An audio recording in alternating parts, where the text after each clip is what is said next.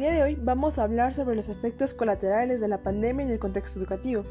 ya que tanto a estudiantes como a docentes se les ha perjudicado en la proyección y adquisición de conocimientos de manera digital, por lo que ha traído ciertos problemas, de los que vamos a hablar más adelante.